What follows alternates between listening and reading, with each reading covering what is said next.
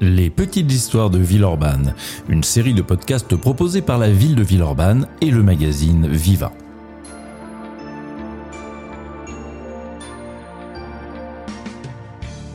Les courses de chevaux, vous voyez de quoi on parle, mais les courses d'ânes. Eh bien, cette discipline très populaire a eu son heure de gloire et Villeurbanne n'était pas en reste pour accueillir de tels événements. C'est le sujet de cette chronique, alors accrochez-vous, ça va galoper.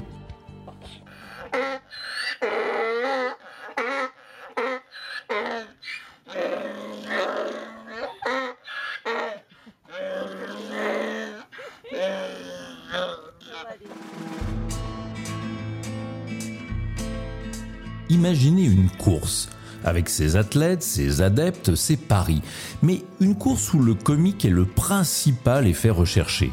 C'était à Villeurbanne lors de la bien nommée Belle Époque. La foule hurle, hurle de rire, tant la scène est cocasse. Habituellement, le vélodrome de la route de Jonas dans le quartier du Bon Coin accueille des manifestations plus sages, des courses de vélocipèdes comme le nom de l'endroit l'indique. C'est pour elles que la piste et les tribunes ont été aménagées. Pour elles aussi que le public se presse les dimanches et lors des jours de fête. Mais là, aujourd'hui, plus question de vélo. Des chevaux de fer ont été remplacés par des ânes.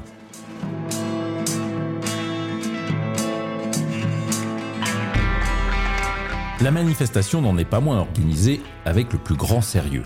Comme pour une course hippique, les montures ont été pesées avec soin, visitées par les spectateurs avides de déceler quelle bête sera leur championne.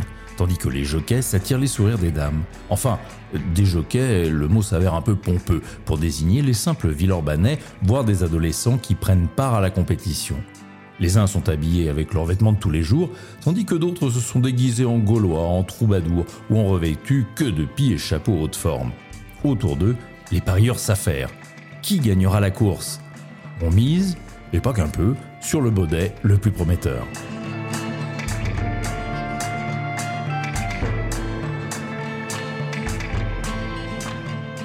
Créé dans notre ville dans les années 1990 semble-t-il et couru jusque dans les années 1930, les courses de bourricot ne sont pas une particularité villeurbanaise. Elles ont aussi lieu à Charbonnières-les-Bains, la capitale lyonnaise en la matière, et se tiennent un peu partout en France, comme au Plessis-Robinson en banlieue parisienne, à Saint-Malo sur la plage de Royan et jusque dans les villages comme Saint-Julien de Civry en Saône-et-Loire.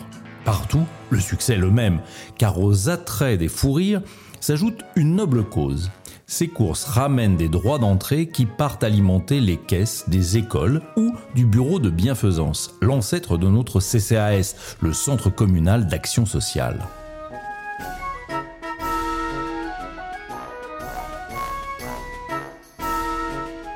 Ainsi, en 1909, la seule course villeurbanaise du 31 mars rapporte 833 francs de bénéfices et celle des 30 et 31 mai et du 6 juin, rien moins que 3977 francs pour les écoles et 372 francs pour le bureau de bienfaisance.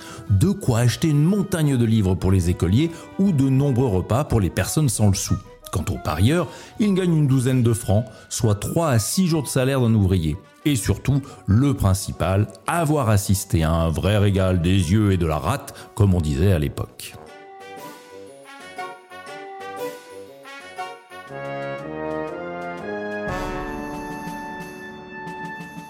À la fin du 19e siècle et au début du 20e, Villeurbanne, bien desservie par les tramways et offrant de vastes espaces situés aux portes de Lyon, accueillait de nombreux équipements sportifs à commencer par l'hippodrome du Grand Camp, inauguré en 1867 et qui draina des turfistes jusqu'à l'aménagement du campus de la dans les années 1960.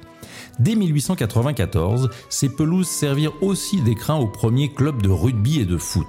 Puis les stades essaimèrent à Bonne-Terre, près des gratte-ciel, où l'on matchait déjà au rugby en 1895, en 1999 aux Iris, qui devient le QG des équipes du Loup, en 1905 encore à Croix-Luiset, puis à Charpennes, où s'installa l'amicale du quartier, l'ancêtre de l'Asvel.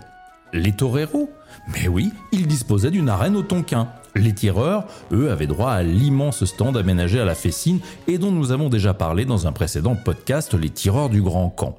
Les boulistes, ils n'avaient que l'embarras du choix en matière de clos, accolés aux cafés et restaurants.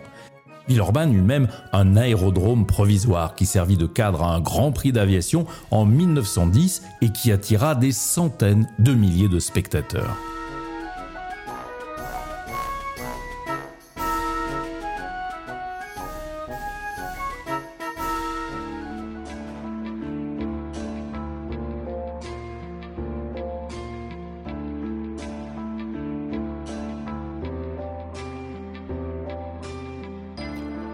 Ce podcast a été réalisé à partir du texte de l'historien Alain Belmont, texte paru dans le numéro d'avril 2023 du magazine Viva.